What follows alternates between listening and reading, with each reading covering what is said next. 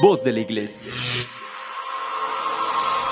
Estás escuchando la mejor estación de radio, Voz de la Iglesia, transmitiendo vía podcast desde la Arquidiócesis de Tlanepantla en el Estado de México. Un esfuerzo más de la Comisión Provincial de la Pastoral de la Comunicación Social para toda la provincia eclesiástica de Tlanepantla. Que su voz resuene hasta el último rincón de la tierra.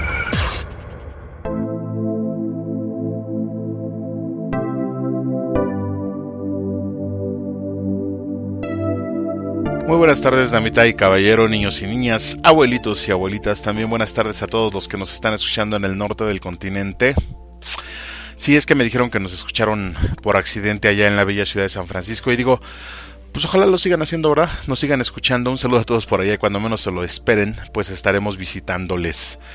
Yo le doy la más cordial bienvenida a este espacio, estimado escucha, y le pido como cada semana en esta pandemia, pues que sigamos atendiendo las indicaciones de nuestras autoridades de salud, eso aquí en México. Y bueno, ya que nos piden que también no bajemos la guardia, eh, aunque si bien es cierto que ha estado estable por el momento y ya desde hace un par de semanas estamos en verde en el Valle de México, pues también es cierto que debemos de seguir cuidándonos.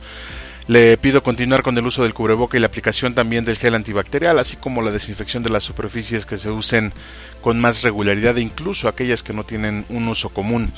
El mensaje general es que se siga cuidando, porque si se cuida usted, nos cuida a todos. De verdad, muchas, pero muchas gracias por seguir haciéndolo. Y es que mire, hemos estado monitoreando algunas noticias y pues hay algunos rebrotes, ¿no? Algunos rebrotes importantes, sobre todo en China y en las partes donde no no se siguen cuidando. También es, eh, pues, de alguna manera hay que estar alerta porque en el norte del país también ya algunos estados empezaron a, eh, a dejar de usar el cubreboca, ya, ya abrieron algunos espacios para no usarlos. Hay que tener mucho cuidado por este rebrote. Digo, el, el, el, bicho sigue en el aire, bueno, sigue en nosotros, entonces, pues es difícil erradicarlo.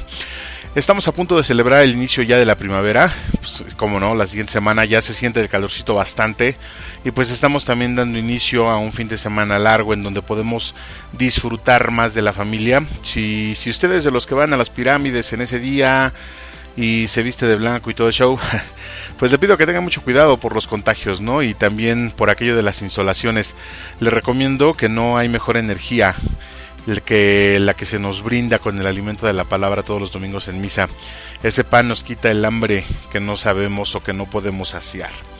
Muchas gracias por estar con nosotros, estimado escucha nuevamente. Muchas gracias de verdad por compartir este link con sus familiares y amigos y gracias por darnos la oportunidad de llegar a su espacio y por darnos parte de su tiempo en este programa que corresponde al día 18 de marzo del año del Señor del 2022. Por cierto, también hoy estamos festejando otra fiesta civil que es la expropiación petrolera, si mal no recuerdo. Eh, o bueno, la expropiación del petróleo o la expedición del decreto de dicha expropiación de este energético. Un saludo también a los que trabajan para las empresas energéticas en México. Gracias por el esfuerzo y pedimos por ustedes para que encuentren satisfacción en su trabajo. Que Dios les siga brindando fuerza y fortaleza. Sigan adelante porque sin duda esas industrias son parte vital del país. Y pues bueno, fuera de todos los festejos que tendremos este fin de semana, porque también el lunes tenemos otros festejos, nosotros el día de hoy damos inicio con el primero de dos programas donde hablaremos acerca de la enfermedad, como lo anticipábamos en el programa anterior. Este factor, si es que así podemos llamarlo, pues hemos de tratarlo igual. Primero, bueno, o sea, en este programa eh, lo vamos a tratar desde el punto de vista de, eh, de la línea horizontal, es decir, todo el aspecto físico y por supuesto también todo el aspecto social para que en el siguiente programa, que sería el día 25 de marzo, pues estemos hablando de la enfermedad desde el punto de vista psicosocioemocional, es decir, en la línea vertical y por supuesto pues las repercusiones espirituales que la enfermedad trae consigo, incluso los beneficios, los beneficios espirituales que siempre nos va a dejar la enfermedad cuando se trata de forma correcta. Ahora, al tratar este tema de la enfermedad, así de, de, manera muy global, o sea, en todas sus aristas, pues es con el fin de entrar un poco en conocimiento, es decir, hacer conciencia, tener conciencia, de que todos estamos expuestos a la enfermedad. Si no es que tenemos algún padecimiento ya y esta conciencia eh, se pretende hacer, se pretende abrir sobre la implicación de darnos cuenta de qué frágiles somos pero también se nos invita a darnos cuenta de todo lo que podemos hacer a pesar de estar así, quizá inmerso en una enfermedad. Eh, no obstante, la forma en que se mire la enfermedad pues va a depender mucho del sistema de creencias de cada individuo, de cada persona, y va a depender de sus costumbres, de su estrato social, incluso del marco de fe en el que se mueve, porque si bien la enfermedad tiene muchas aristas, más de las veces cerramos nuestra visión y solo la vemos como un castigo, como un mal. Mucho más eh, cuando ésta se da en situaciones de pobreza extrema o de otras situaciones, ¿no? El concepto de la enfermedad, mire usted, pues definitivamente está influido por la cultura del sujeto y la misma cultura va a impedir que se vea este padecimiento en su justa dimensión. Claro está, también se hace necesario tener conocimiento que permita darse cuenta de que la enfermedad como el alimento no tienen una intencionalidad. La enfermedad no es un castigo.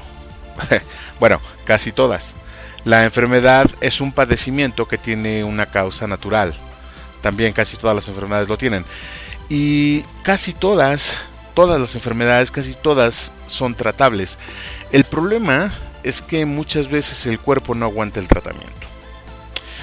La enfermedad tiene dos vertientes importantes, le decía yo, la arista física y la arista social, y la dimensión social y emocional. Ambas las padecen obviamente el enfermo, pero también el que cuida de él. En este programa trataremos de hablar desde el punto de vista de los dos. Digo, em, todo pues obviamente desde la experiencia y desde lo que la literatura puede aportar, pero es muy importante considerar que las dos dimensiones siempre van a tener una afectación más fuerte, obviamente en quien padece la enfermedad y quizá mucho más fuerte eh, en el que los cuida, en el que está cuidando al enfermo. Eh, no obstante, también el que padece la enfermedad puede, si tiene la conciencia clara y la mente dispuesta, a mejorar en mucho las situaciones sociales y emocionales tanto de sí mismo como de quien lo rodea, viviendo la enfermedad. Que esta parte es la más compleja que siento yo que, que vamos a tratar y aunque la vamos a ver en el siguiente programa, pues digo, al final esta parte de verdad es muy muy compleja de, de entender y de aceptar. Mire, no creo que haya enfermedad pequeña pero sí creo que hay maneras o haya maneras muy eficientes de tratar la enfermedad. Algunas incluso rayan en el cinismo, ¿eh? pero todo estriba en que el conocimiento holístico de la vida pues nos va a ayudar de sobremanera a sobrellevar dicha enfermedad. El conocimiento de uno mismo, sobre todo, de los demás, obviamente, incluso de la propia enfermedad, de la capacidad que tiene nuestro cuerpo, eh, de la capacidad de respuesta que tiene la red social en la que vivimos y volvemos al tema cultural. Esta red social, pues también rara vez la explotamos o a veces ni siquiera sabemos cómo usarla. Recordemos que nosotros somos muy, si cabe la palabra, muy orgullosos y lo que menos nos gusta es que nos vean enfermos, ¿no? Fíjese que en los años de experiencia que tengo como habitante de este planeta, como hijo de familia, como miembro activo de la sociedad, me he dado cuenta que el ser humano tiende mucho a victimizarse cuando está enfermo. Digo, pues yo mismo lo he hecho, ¿no? La enfermedad física viene con la enfermedad psicológica que se despierta cuando descubrimos que tenemos que ser dependientes de los demás. Eh, la depresión causada por la enfermedad viene cuando descubrimos que hasta ese momento, pues quizá teníamos todo y miramos con tristeza el ayer, ¿no? El día, aquel día en el que estábamos bien. Pero bueno, también he visto personas que aún con la enfermedad a cuestas tienen una actitud de guerreros, ¿no? que no dependen de nadie, que ellos solos van al médico, que no le cuentan su enfermedad a otra persona, que aún con el suelo en el brazo y rengueando, ¿no? Se van a trabajar o con el brazo dolorido por la vacuna, están trabajando en la oficina. digo, los veo y honestamente tampoco me convencen, porque también yo lo he hecho, digo, también me he comportado de forma aguerrida, no pensando que yo puedo solo. Ambos extremos, considero, el guerrero y la víctima tienen un, un grito desesperado para llamar la atención de los demás. No creo que sea muy buena idea apostarnos en algún extremo de esta línea, ¿no? Culturalmente, estamos dispuestos a no pedir ayuda o a victimizarnos. He visto también personas que le dan el justo valor a su enfermedad y que tratan de estar en el justo medio. No son víctimas, eh, asumiendo con humildad y resignación la parte de la postración en la cama, pero también haciendo sus cosas si la enfermedad se los permite, sin ser guerreros, pero siempre, siempre con una actitud basada en la realidad.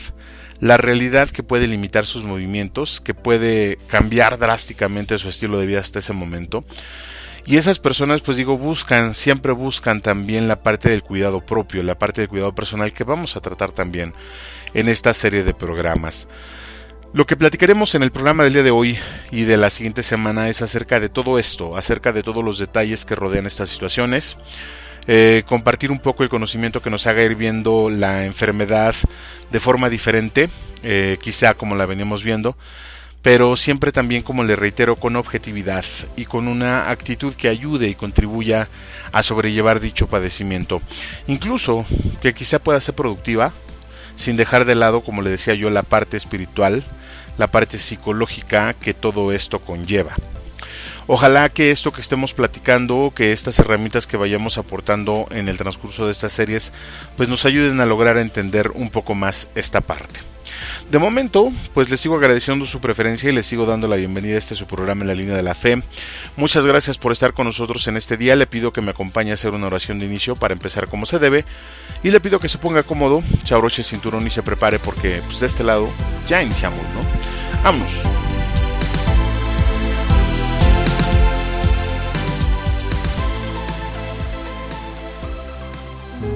Consagración al Espíritu Santo del Padre Félix de Jesús Ruyer.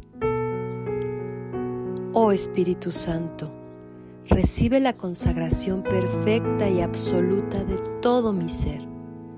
Dígnate ser en adelante, en cada uno de los instantes de mi vida y en cada una de mis acciones, mi director, mi luz, mi guía, mi fuerza y el amor de mi corazón. Yo me abandono sin reservas a tus operaciones divinas y quiero ser siempre dócil a tus inspiraciones. Oh Espíritu Santo, transfórmame con María y en María, en Cristo Jesús, para gloria del Padre y salvación del mundo. Amén. Agradecemos tus comentarios y opiniones en nuestras redes sociales. Facebook, Arquidiócesis de Tlanepantla. Twitter, diócesis-tlane. Instagram, Arquidiócesis de Tlanepantla. O visita nuestra página www.tierradelmedio.org.mx. Nos da mucho gusto que sigas con nosotros. Continuamos en tu programa En la línea de la fe.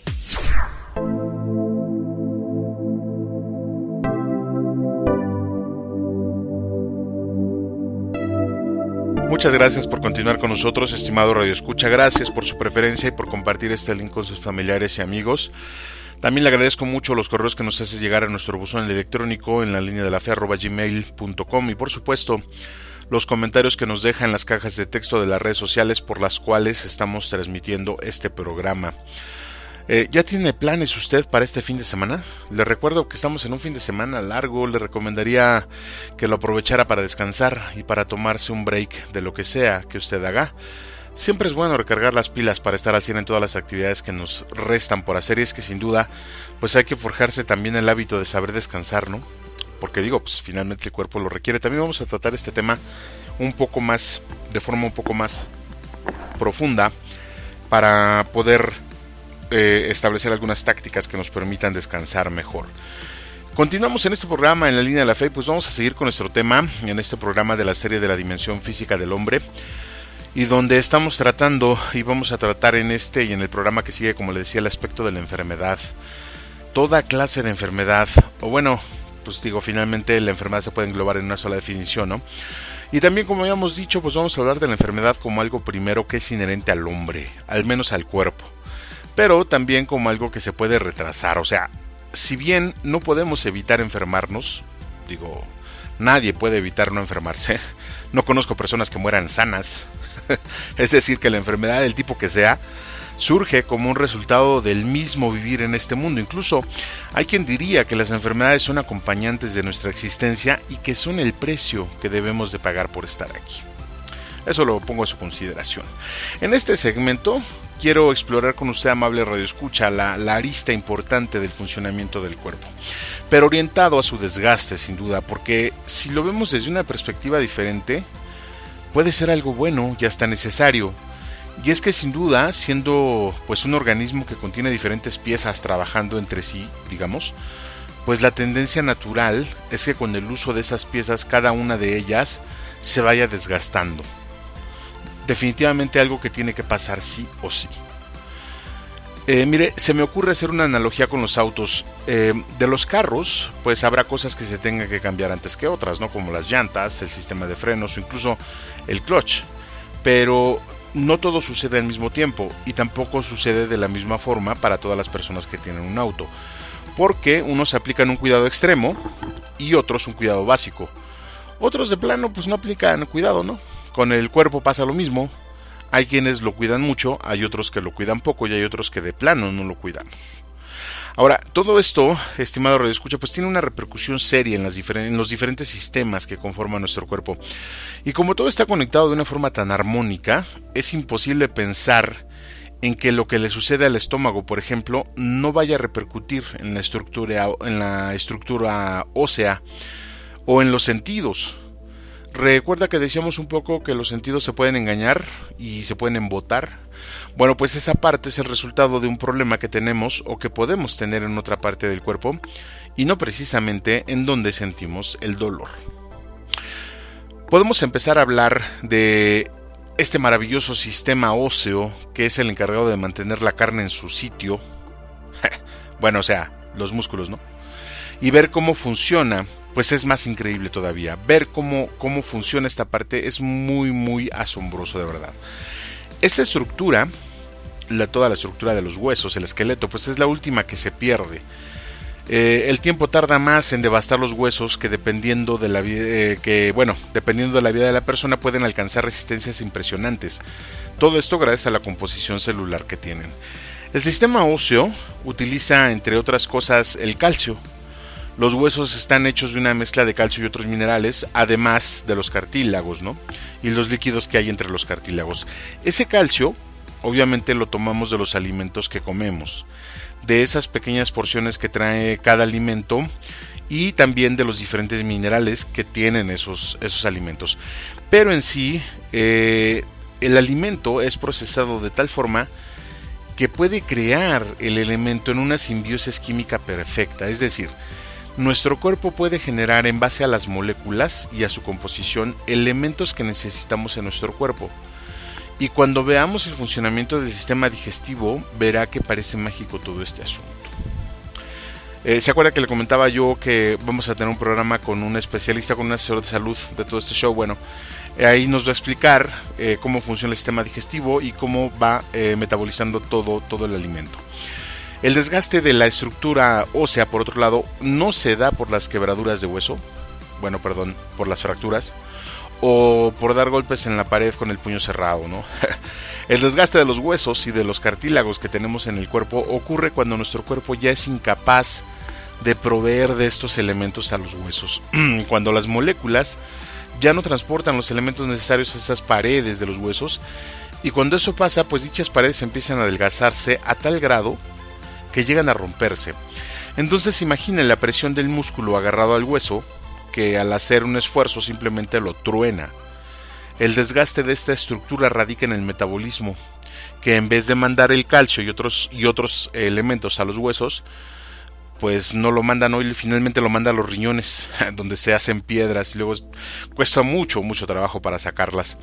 Ahora, los músculos, por ejemplo, son todas aquellas secciones que tiene nuestro cuerpo que son carne. Dichos músculos están compuestos por diferentes piezas eh, de, de esa masa y están unidos por grasa y por nervios. Cada uno tiene, cada uno de estos músculos tiene una función específica. Y estos músculos, así como los huesos, dependen del alimento que la sangre transporta. Recordemos que en la sangre es por donde se mueven todos los nutrientes que recibe cada parte del cuerpo entre ellos, por ejemplo, el oxígeno y la glucosa, entre otros elementos. El desgaste en los músculos eh, se origina cuando ya no se reciben esos nutrientes o se reciben de más, como el caso de la glucosa. Cuando hay mucha glucosa en la sangre y no se aprovecha, el cuerpo tiene que desecharla de alguna manera y lo hace de una forma magistral. En este programa que le menciono, donde vamos a ver el funcionamiento eh, del cuerpo, le comento que se va a dar cuenta eh, de cómo, cómo es que el cuerpo tiene que desechar la glucosa y otros elementos nocivos. Pero por ahorita el desgaste en los músculos se genera, vamos a decir lo que es por eso. Y la sangre a su vez toma los nutrientes de los procesos digestivos que están enmarcados en el metabolismo. O sea, que el origen del desgaste de los músculos proviene también de lo que comemos y cómo lo digerimos. La sangre en nuestro cuerpo se distribuye por muchos canales de diferente calibre llamados venas. Es como una inmensa red de tuberías que recorre nuestro cuerpo y lleva en su interior nutrientes, oxígeno y otras cosas que nuestro cuerpo necesita en todos sus sistemas. A su vez, la sangre va tomando estos nutrientes y elementos de diferentes sistemas y hace las veces de un carrier, o sea, nada más transporta todo esto hasta donde se requiere. Y siendo un, alto sistema de irrigación y con mucha eficacia, pues definitivamente no hay eh, un sistema, músculo, hueso que la sangre no llegue a tocar. Incluso el cerebro. Por eso las enfermedades de la sangre como la leucemia son tan dañinas porque le pegan a todo, a todo el cuerpo.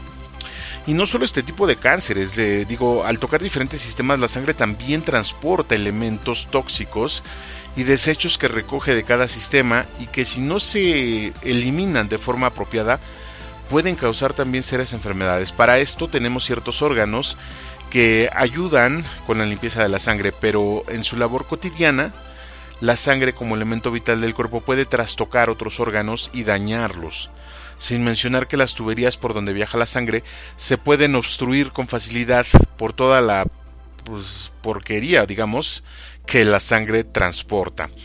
Ahora, siendo una tubería y siendo su fuente de este flujo diversos sistemas, es lógico pensar que la sangre transporta grasas, eh, algunas ligeras, otras pesadas o muy saturadas, eh, como ya le decía, oxígeno, glucosa, minerales, etcétera, etcétera.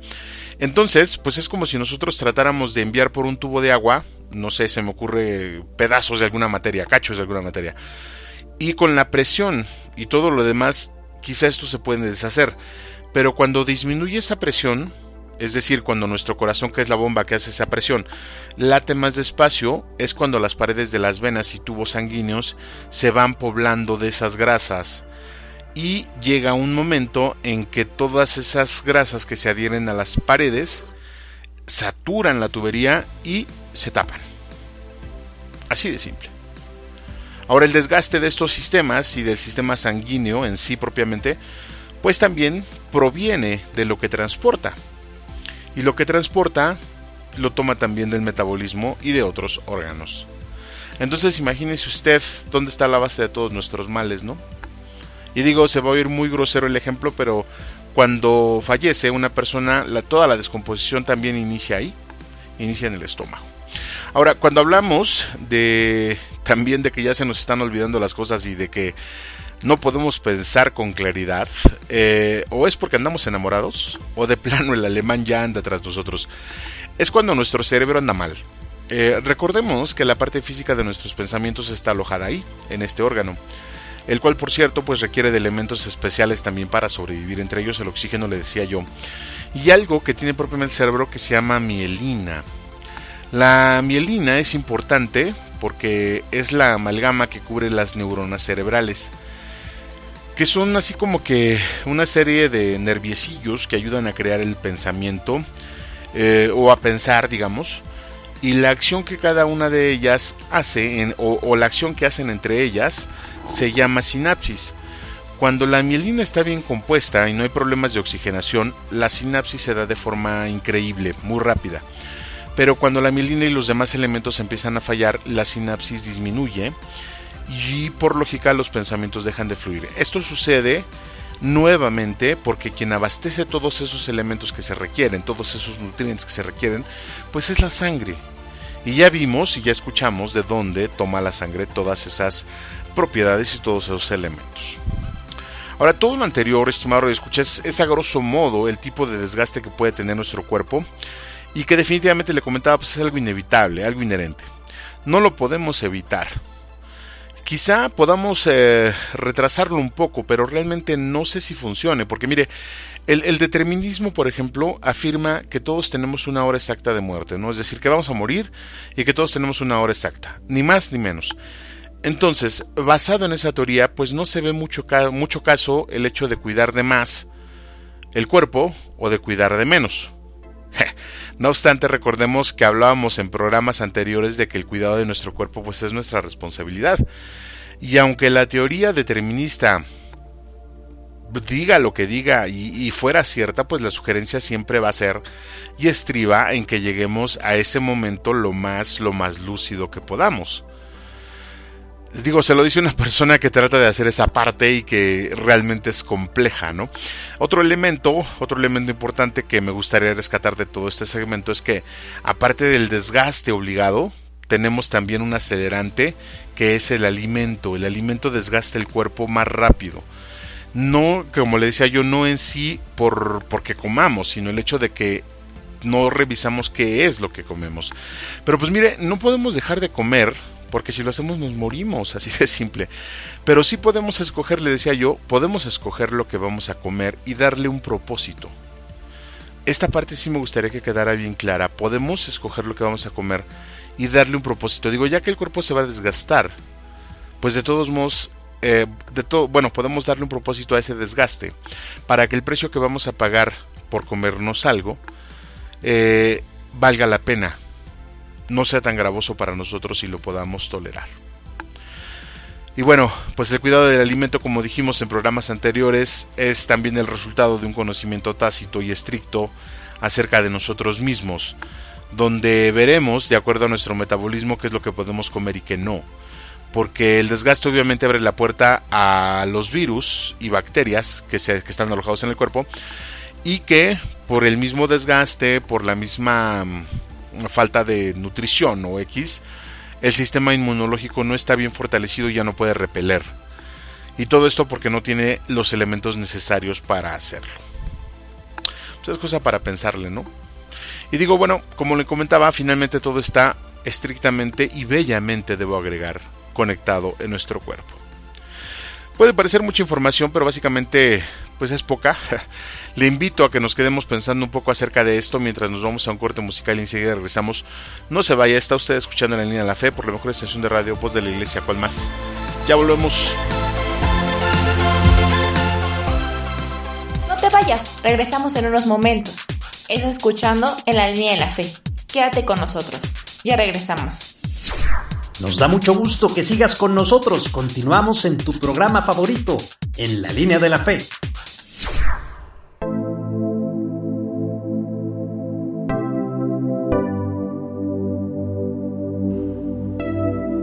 Continuamos en nuestro programa en la línea de la fe y le agradezco su preferencia. También le agradezco que me dé la oportunidad de llegar hasta su espacio y su tiempo a través de este medio. Gracias por sus comentarios que nos hace favor de dejar en las redes sociales y gracias, gracias de verdad por compartir este link con sus familiares y amigos para que esta comunidad crezca más y podamos tener eco de las diferentes ideas que presentamos y que tratamos de argumentar. Mire, le pido de la manera más atenta que siga cuidándose mucho, sobre todo por esta enfermedad, ¿no? Esta pandemia. Y también le pido que atendamos las indicaciones de las autoridades de salud que nos invitan a seguir utilizando el gel, el cubreboca, desinfectar las superficies y pues evitar las aglomeraciones y el contacto físico. Pero recordemos que hay que reforzar el acercamiento social, eso es muy muy importante. Y siempre también pues con la sana utilización de las redes sociales, ¿no? Que no se preste a hacer otras cosas. Y sin duda también el buen uso que le demos a los mensajeros instantáneos. Y si nos cuidamos todos, o bueno, si usted se cuida y nos cuidamos todos, pues siempre vamos a estar bien. Y aprovechando el tema también, pues digo, eh, le pido se cuide mucho de otras enfermedades, no por el hecho de, de permanecer sano, como le decía, ya que de alguna manera pues yo, yo lo veo impráctico, ¿no?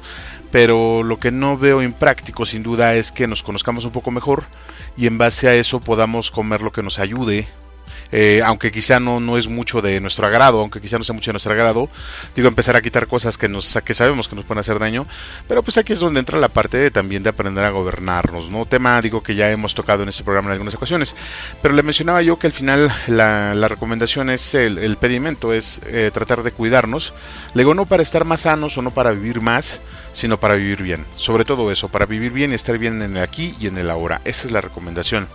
Y pues ya que estamos dentro de estos pedimentos, damita, caballero, niño y niña, abuelita, abuelito, le pido insistentemente que se unan en oración al Papa Francisco por la situación de nuestros hermanos que viven en Ucrania, los, los hermanos también que viven en Rusia, para que toque el corazón de sus gobernantes, para que toque el corazón de estas personas que parecen cada vez más y, más empecinadas en, llevar al mundo a una nueva catástrofe.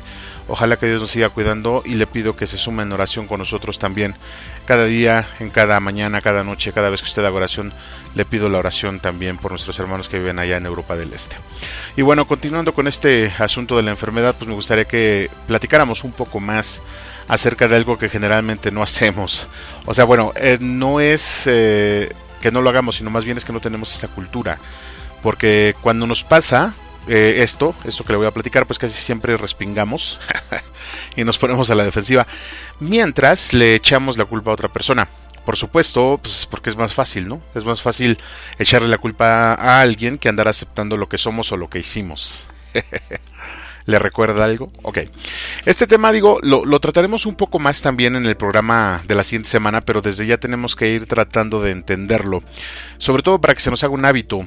Este aspecto que casi nunca entendemos, o que mejor dicho no aceptamos, es que somos precisamente frágiles y que estamos orientados a la entropía. Mire, la, la entropía es una palabra medio rara, casi no la utilizamos, pero en palabras llanas significa la muerte. Digo, en realidad tiene un significado mucho más feo y más dramático, pero vamos a quedarnos con esto. Eh, la entropía es caminar hacia la muerte. Una, una manzana, por ejemplo, desde que es una flor, desde que brota la flor en el manzano, pues desde allí está condenada a morir. Eh, a la entropía, ya sea por el paso del tiempo, ya sea porque se la comen, por cualquier otra causa, la manzana está condenada a morir. Eh, una vez que, que, nacemos, entramos en ese camino y nada, nada nos puede sacar, sacar de ahí, porque sin duda es parte de lo que somos, es parte de la vida misma. No hay, sin duda no hay vida si no hay muerte, dice José Alfredo Jiménez, ¿no? Donde siempre hay vida, siempre habrá muerte. En nuestro caso, bueno, ya hablando de la enfermedad, pues es complejo entender que nuestras propias acciones y decisiones, o al revés, son los que originan esas enfermedades, salvo claro, aquellas que son males congénitos. Considero que es sumamente complicado que el ser humano acepte que por esas decisiones o esos arranques, esas actitudes, nuestro cuerpo esté enfermo. Y cuando el médico nos lo dice, pues aparte de mentarle muchas veces a su progenitora y querer hacerle mucho daño físico, digo, aún así no lo entendemos y empezamos a esgrimir miles de pretextos, ¿no? echarle la culpa a las situaciones, a las personas, a nuestros padres, al gobierno, pues al que se deje, ¿no? Total. Digo, el chiste es de repartir culpas y que no nos toque nada a nosotros. Lo importante de esto, considero, estimado reescucha, es asimilar esta realidad. Y esta realidad está en todos, es para todos. Repito, no hay nadie que escape de ella. Y cuando vemos esta realidad en toda su dimensión, cuando aceptamos con objetividad esto, pues es mucho, pero de verdad muy muy fácil de sobrellevar. Es una gran ayuda. Y estamos hablando de sobrellevar tanto la vida, una vida sana, como una vida limitada por una enfermedad. Porque entonces, cuando aceptamos que nosotros tenemos una cota de responsabilidad en la aparición de las enfermedades, también nos vamos a dar cuenta que tenemos mucha capacidad para evitarla y poder tratar esas enfermedades, porque al final, le insisto, pues es parte de la vida. Todo esto que le estoy comentando, estimado escucha, es lo que considero que podríamos aplicar nosotros y cada uno a nuestro concepto que tenemos de la enfermedad. Porque si cambiamos este esquema que nosotros traemos de esto, podremos empezar a entender el otro, eh, el, otro lado de la moneda. Es decir, cuando veamos que otra persona está padeciendo lo mismo. Porque pues esto también es algo que no aplicamos. Digo, cuando nosotros estamos enfermos, eh, queremos que el mundo se detenga y que toda la, atención se apueste a nosotros. Dígame si no. Pero cuando el otro está enfermo, exigimos que el mundo ruede. Y pedimos que el otro pues no, no, no exagere, ¿no? Digo, no es para tanto, se le está cayendo la piel a cachos, pero no es para tanto, ¿no? ok, en la Biblia, fíjese, En la Biblia, estimado escucha, tenemos un sinfín de ejemplos sobre estas situaciones y también se nos habla mucho de cómo la sociedad de esos años, en, aquellos días en que se escribieron esos libros, despreciaba a los enfermos, los apartaba. Recordemos que en el antiguo Israel pues había lugares donde depositaban a los leprosos. Tengo aquí la duda, alguien ojalá me pueda ayudar si es leprosarios o leprosorios. Yo considero que era así como que leprosarios, es decir, un lugar donde residen los que tienen lepra. Y en este lugar depositaban básicamente a quienes eh, padecían esa enfermedad y los leprosos sabían que cuando llegaban ahí básicamente pues era para morir. Ahora, un mensaje muy claro, fíjese, en las escrituras acerca de estas situaciones y de otras clases de enfermedades, es la compasión que muestra el Cristo y otros um, que muestra el Cristo en esta parte y otros personajes que se ven envueltos en ellas. Pero no es una compasión romántica o una conmiseración, es un entendimiento, es una comprensión de la situación del otro, es verse empático con ellos y obviamente misericordioso. Este efecto de los enfermos en la sociedad prevalece hasta nuestros días. Lo vimos hace dos años cuando empezó la pandemia, la mala información y las recomendaciones erradas o mal redactadas que pedían que se abstuvieran de contacto social en vez de contacto físico. La desinformación que se generó creó escenarios tan escalofriantes como los ancianos que estaban contagiados y que morían solos y que tardaban días en encontrar los cuerpos y, ni qué decir del trato con los demás o que los demás les daban a los que estaban contagiados, ¿no? No sé si recuerde y no sé si a usted le pasó, pero sí se, se apartaba a la gente que estaba contagiada de una forma muy, muy antisocial. En fin, pues es algo que hasta cierto punto es normal. La sociedad, vamos a decirlo así, lo veremos cuando estemos tratando la parte de la persona social, pero la sociedad, que es el nombre abstracto que recibe un conjunto de personas, un grupo de personas, es también para enumerar o para nombrar a, a una persona, un ser abstracto, que se mueve por reglas muy diferentes a las reglas de cada persona porque en la sociedad se tergiversan conceptos como la justicia, como la misericordia, como la compasión, y solo quedan las respuestas políticamente correctas, las tolerancias incómodas, y todo esto se hace con tal de no lastimar a los que forman precisamente esa sociedad. Algo totalmente contraproducente. O bueno, algo totalmente bizarro. Lo mismo sucede con todo aquello que conforma dicha sociedad, ¿no? Cosas como el trabajo, la escuela, las actividades cotidianas que se van se ven mermadas por la enfermedad y que más de las veces quedan inconclusas cuando quien las estaba realizando ya no puede hacerlas. Lo que también nos muestra la frialdad del mundo, ¿no? En ese sentido, porque pues sabemos que cuando alguien muere en un trabajo, en menos de una semana ya está su respaldo, su reemplazo. Considero que si hay un punto donde inicia la deshumanización de las actividades del hombre, pues es aquí. Ni que hablar de la cultura de buscar la incapacidad, ¿no? Que si las empresas buscan el reemplazo del enfermo eh, o del difunto, en el peor de los casos, muchos trabajadores buscan el beneficio de la incapacidad, a pesar de que quizá puedan realizar su trabajo con algunas limitantes, ¿no? Pero al final lo podrían hacer. Esa cultura está muy, muy arraigada también en, el pueblo mexicano y en, y en muchos países de Latinoamérica, ¿no? Y digo, sin duda, pues estimado, escucha una de las estructuras, una de las estructuras sociales que más afectada se ve por la enfermedad, obviamente es la familia, y mucho más cuando la enfermedad se ve reflejada en los pilares de la misma. Eh, es decir, en los papás, en los padres de familia, y se agrava todavía más cuando los hijos son pequeños o adolescentes, y es mucho peor cuando se vive en pobreza extrema. Y es mucho, mucho peor cuando se tiene una fe mágica en Dios de ese tipo de fe que hace que esperemos que literalmente baje la mano de Dios a darnos de comer. Usted sabe de qué fe le estoy hablando. Pero bueno, luego hablaremos de esa parte, ¿no? Esto también es cuestión de cultura. Digo, esta afectación, aparte de lo obvio, en, el sentido social, económico y, y, demás dentro de la familia, pues tiene un efecto terrible en la psicología de los hijos y de la pareja porque retomando un poco lo que estábamos hablando de la sociedad eh, acerca de un enfermo, para la sociedad un enfermo simplemente no funciona. La, persona enferma no sirve. Para la sociedad e, ese es el pensamiento general de la sociedad, esa es la respuesta políticamente correcta. O le estamos dando, o también suele pasar que le dan un peso demasiado al, enfermo y lo, lo, ponen en un lugar donde no debería de estar.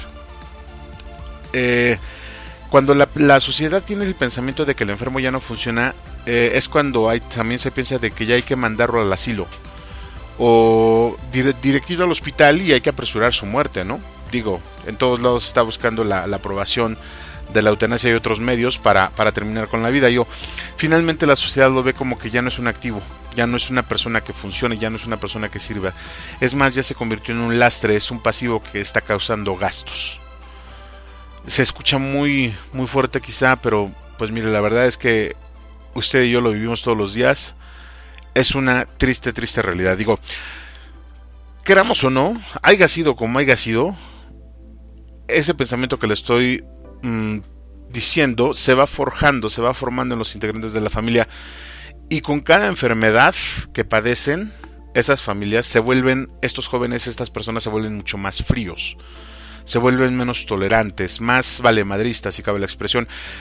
Y, y pues la pareja ni se diga, ¿no? Ni qué decir, porque por desgracia esto se ve tanto en hombres como en mujeres. Aquí, y, es cuando pasa, o sea, naturalmente, por puro instinto, el hombre siempre va a preferir a, una pareja sana, tanto la mujer como el hombre.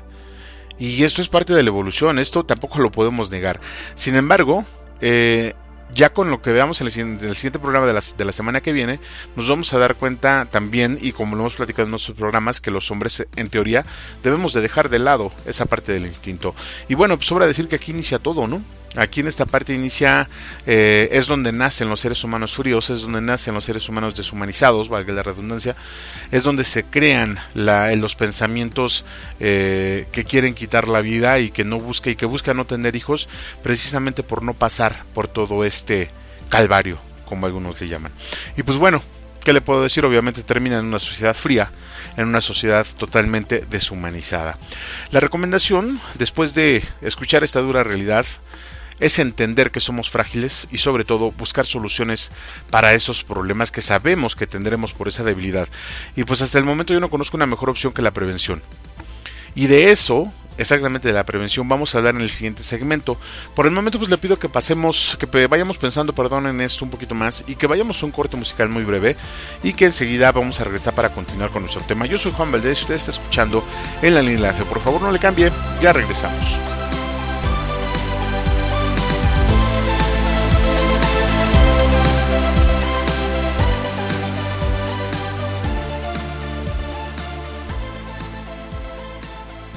Estás escuchando la mejor estación de radio, Voz de la Iglesia y tu programa favorito en la línea de la fe. Vamos a una breve pausa musical y regresamos con tu amigo y anfitrión Juan Valdés. Ya volvemos. Nos da mucho gusto que sigas con nosotros. Continuamos en tu programa favorito, en la línea de la fe.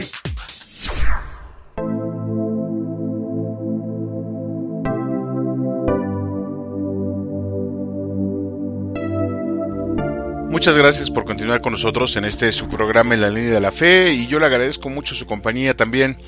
Y pues le comento que ya estamos en el segmento final de este programa del día de hoy. Increíblemente ya estamos a mitad del tercer mes del año y quiero compartir con usted eh, otros santos, bueno, unos santos que celebramos, los santos que celebramos el día de hoy, aparte de las celebraciones que ya le mencionaba yo al inicio del programa.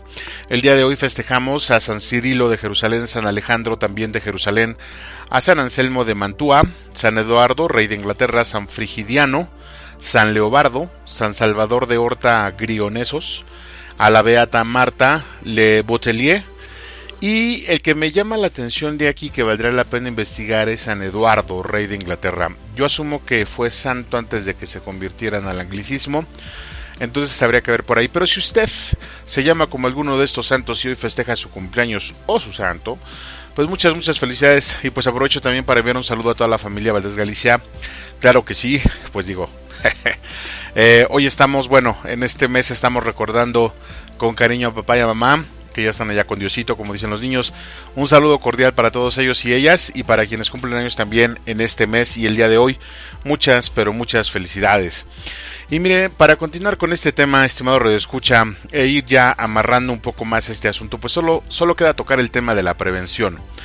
Y cuando hablamos de la prevención, considero que es algo que se debe de aplicar de forma mesurada, pero bien clara y bien entendida para no caer en la avaricia. Sí, digo, porque luego esto de la, de la prevención se, híjole, no tiene idea cómo se puede, en qué, en todo lo que se puede convertir. Y bueno, esto de la prevención considero que es una cuestión muy seria eh, de cultura social. Porque cuando hablamos de prevención siempre hablaremos de guardar algo. Siempre eh, vamos a guardar algo pensando en que quizá en un futuro no lo vamos a tener. Y por eso estamos guardando. Déjeme le digo que si pensamos así, pues básicamente ya perdimos. y, y, eso nos va a llevar a caer en la acumulación patológica de las cosas. No sé si le ha pasado. De repente se descubre uno guardando cosas de hace 100 años que definitivamente ya no son útiles. No sé si usted es así, no sé si digo, las generaciones eh, de hace 30 años nacidas del 80 para abajo pues tenían esa costumbre, ¿no? Yo veo, por ejemplo, los, servilleteros, las, eh, la ropa, eh, trastes, no sé, muchísimas cosas que guardamos y guardamos y guardamos y pues que al final de cuentas ni se van a usar, pero lo guardamos con el pensamiento de que en un futuro quizá ya no lo podamos tener. Bueno, considero que esa es una prevención mal llevada, definitivamente que está convertida ya en una acumulación patológica.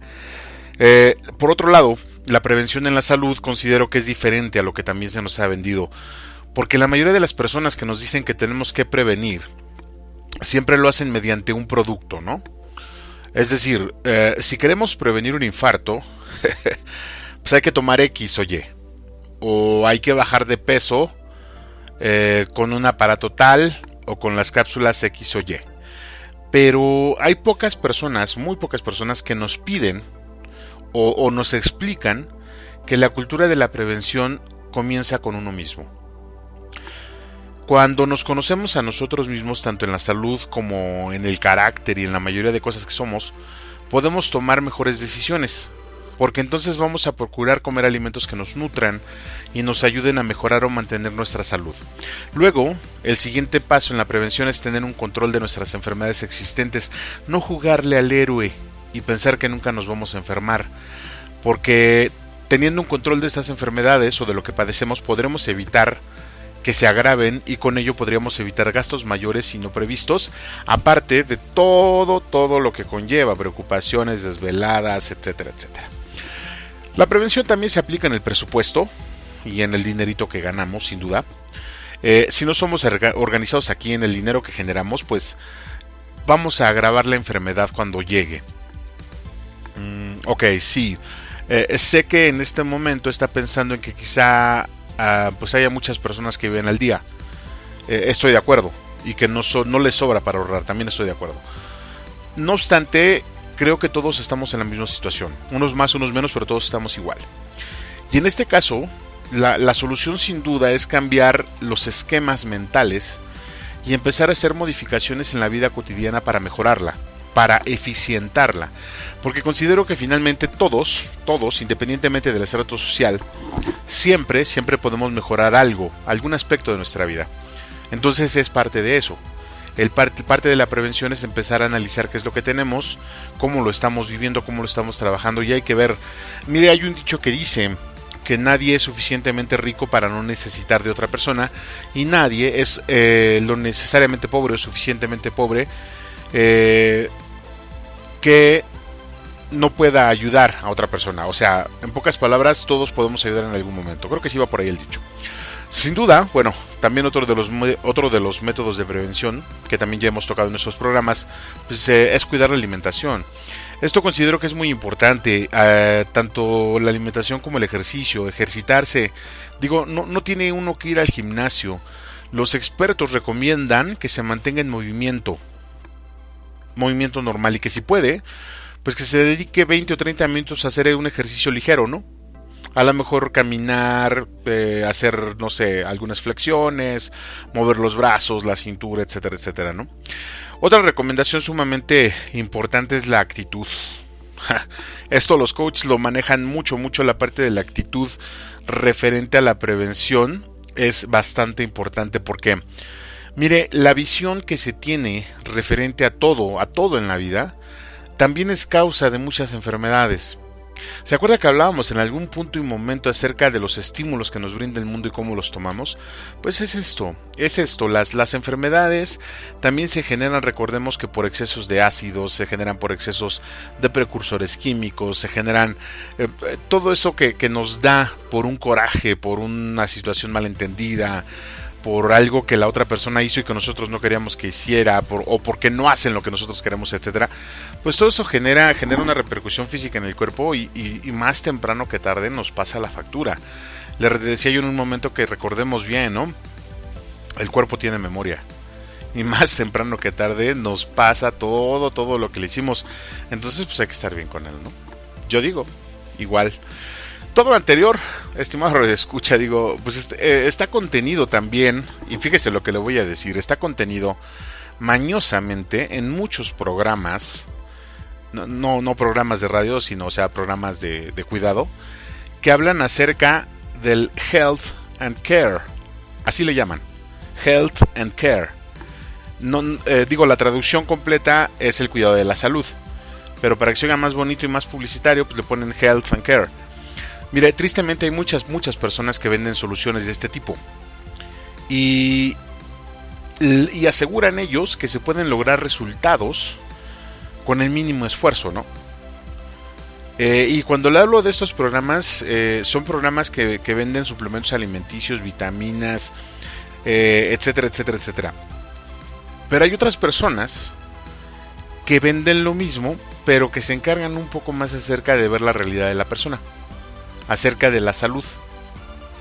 Y por un lado están los que venden estos complementos que le menciono y por otro lado están los que asesoran, obviamente y también venden.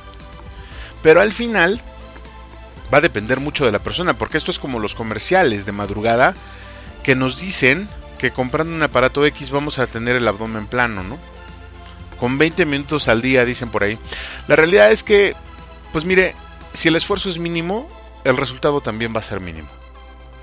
Entonces, tanto esta parte como del... Hay que entender bien, mejor dicho, hay que entender bien la parte del health and care, porque ciertamente el cuidado de la salud sí es algo serio, es algo que se tiene que tomar en cuenta, pero también tenemos que tener mucho cuidado porque se ha puesto de moda. Y se ha puesto de moda porque el ser humano, fíjese lo que le voy a comentar a ver si, si lo captamos, pues ha hecho conciencia de la necesidad de cuidarse, del cuidado personal pero desde mi punto de vista también es una moda que ha hecho que aquella enfermedad eh, conocida como la hipocondría, no sé si, si les suene, es, esta enfermedad es la, la padecen quienes se inventan enfermedades, pues prolifere, ¿no? Prolifere de una manera muy muy peligrosa y ahora con el uso de estas palabras como el good health, el fitness, el care, pues mire, finalmente son estándares de marcas de productos que aparte de que están muy caros, pues luego no llegan a tener un efecto tan bueno como el que prometen. Pero la diferencia, fíjese que aquí sí, sí, le, sí estriba, y sí voy a darle la razón a las personas que venden suplementos alimenticios y todo eso, es cuando estas personas se asesoran bien en su salud, se conocen bien, que era lo que decíamos también al principio, se asesoran bien, se conocen bien y esto lo toman como parte de un cuidado general y no le dejan todo al producto, obviamente. Además de que lo único que causa cuando pasa ese tipo de cosas, cuando nos vamos por la moda, pues el, efecto más rápido que causan es el desembolso en las personas, hay que les, les vacían los bolsillos, ¿no? Además, obviamente, pues también de que les van tejiendo en el pensamiento eh, ideas, mm, ideas muy, muy raras que definitivamente al final ya no cuadran ni con la compasión, mucho menos con la misericordia. Mire, yo no creo que sea malo, insisto, pero sí considero que hay que tener la inteligencia suficiente para utilizar estos productos, porque al final, insisto, es una moda. Y dice el dicho, pues finalmente de la moda, lo que te acomoda. Considero que cuando empezamos el cuidado o un cuidado serio de nuestra persona es cuando nos vamos dando cuenta de todo lo que somos y tenemos, de lo que somos capaces y de lo que queremos alcanzar. Esto que le comento, estimado de escucha, se parece mucho al orden al orden que menciona, al concepto del orden que menciona Enrique Rojas en su libro, y por supuesto a la frase aquella de, nuestro maestro, ¿no? ¿Por qué gastar en, en algo, en aquello que no te alimenta? Con todos los significados que esto tiene, porque lo vamos a ver más adelante, pero con todos los significados que esto tiene. La cultura del fitness, del health and care, pueden ser peligrosas, como todo, cuando las vemos como un escape, pero las recomendaciones y la prevención bien entendida nos pueden aligerar mucho la carga de una enfermedad, aligerar la carga económica y la carga psicológica. Finalmente, una de las recomendaciones que también son parte de la prevención, pues es crear una buena red de conocidos, ¿no? Eh, a grosso modo digo esta red eh, o, networking de conocidos consiste en tener los números telefónicos de algunos vecinos, familiares que viven cerca y compartirlo, compartirlo con los familiares inmediatos, entre ellos los hijos. Sobre todo para que sepan en quién apoyarse cuando llega a pasar algo, ¿no? Pero esta red, recordemos que se va a fortalecer, lo vamos a ver también en la persona social, pero esta red se va a fortalecer con los favores, con el acompañamiento, con la reciprocidad, con la convivencia, sin llegar al hostigamiento. Y cuando sucede una situación así, una situación de enfermedad, etcétera, pues siempre vamos a poder estar seguros que tendremos muchas manos que nos pueden ayudar, ¿no? Y como dice el dicho, pues para los trancazos no somos machos, pero somos muchos, así que, pues los que vengan, ¿no?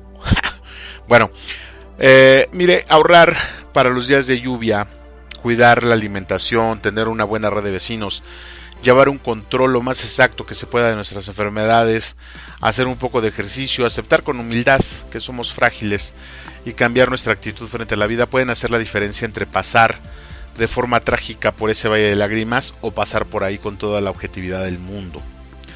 Hay que checarlo y hay que pensarlo bien. Una última recomendación. Eh, mi párroco en su homilía hace unos domingos pedía que nuestras oraciones nocturnas o mañaneras o en la mañana debiéramos de incluir aquella frase, más bien eran las oraciones nocturnas, sí ya me acordé, en las oraciones de la noche, deberíamos de incluir aquella frase que el Cristo pronunció antes de expirar en la cruz. Padre, en tus manos encomiendo mi espíritu. Esa es la recomendación que yo le hago eh, antes de hacer todo lo que ya le mencioné en este programa. Y le pido, le, pido, perdón, le pido, repita de todo corazón esta frase en el estricto sentido de la humildad, de sabernos muy frágiles, pero con la esperanza de tener un Padre que nos ama y que bajo su vara y su callado no nos va a pasar nada y que siempre nos va a brindar seguridad. Digo, hablaremos de esto en el siguiente programa también, pero no, no se me hace una mala idea porque pues voy a utilizar un, dicho que, que es un dicho muy, muy humano y que no me gusta de hecho, pues si nosotros nos ayudamos, pues también vamos a recibir ayuda de ahí arriba, ¿no? Mire, por el momento yo le quiero agradecer mucho su presencia y su preferencia. Gracias por estar con nosotros. El tiempo ya se nos ha terminado. Y de verdad, de verdad para mí ha sido muy grato platicarle de esta de este aspecto de la enfermedad porque se me hace algo muy muy interesante. Ojalá que podamos tener otros programas donde podamos seguir hablando de esto un poquito más a fondo de cada cosa, porque ahorita nos fuimos así como que en las recomendaciones de la prevención muy muy rápido. Pero eh, yo espero tener la oportunidad de hacer otros programas que hablen acerca de las recomendaciones en la prevención, incluso de algunos programas piloto que ya tenemos de este lado y que empezamos a trabajar para que vayamos estando mucho más preparados en eso. Digo, no se está preparado, nunca se está preparado concretamente para pasar algo así, pero sí, sí ayuda mucho. Créame, yo sé lo que le digo. Yo he pasado también por ahí y de alguna u otra manera este tipo de, prevención ayuda. Por el momento, pues mire, yo le quiero agradecer mucho su presencia y su preferencia. Gracias por estar con nosotros. Y como en cada emisión, también le agradezco al equipo de comunicaciones de la diócesis que hacen posible que este programa esté al aire. A Jessica y Oscar en diseño, a César en sistemas, al buen Chuy en administración, a Raúl y a José María los medios y al padre José Luis encargado de esta tripulación. De verdad, muchas gracias por su apoyo. Junto con ello, nuestras voces en off, Gustavo Pérez, Lupita Martínez, Sara Camacho, a nuestro equipo editorial, al profesor Herrera, Daniela Reséndiz, al Ministerio de Música de la Zona por la contribución musical, a nuestro editor de medio tiempo, Víctor Generito Valdés, y a todas las personas que hacen posible que este programa esté al aire. De verdad, muchas, pero muchas gracias. Recuerde que es fin de semana largo, por favor, descanse muy rico, tírese en la cama y haga lo mínimo. Chútese 10 películas si se puede, descanse, disfrute de su familia. Yo soy Juan Valdés y le agradezco el deleite de su compañía. Muchas gracias por todo y que tenga usted un excelente, pero ahora sí, un excelente fin de semana largo. Nos vemos, cuídese mucho, hasta la próxima.